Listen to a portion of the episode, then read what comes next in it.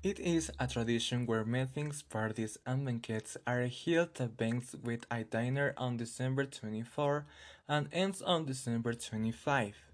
This party makes us reflect on how we have managed our relationships throughout the year with our social circle, that is your family, friends, and acquaintances. This word comes to from the Latin nativita, which means a birth and celebrated by the birth of the child Jesus.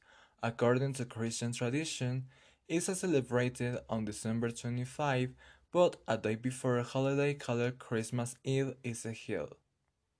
That Noel, better known as Santa Claus, is also received with gifts, Christmas cards among others is on December 25. It is a time to help people who need it if within your means.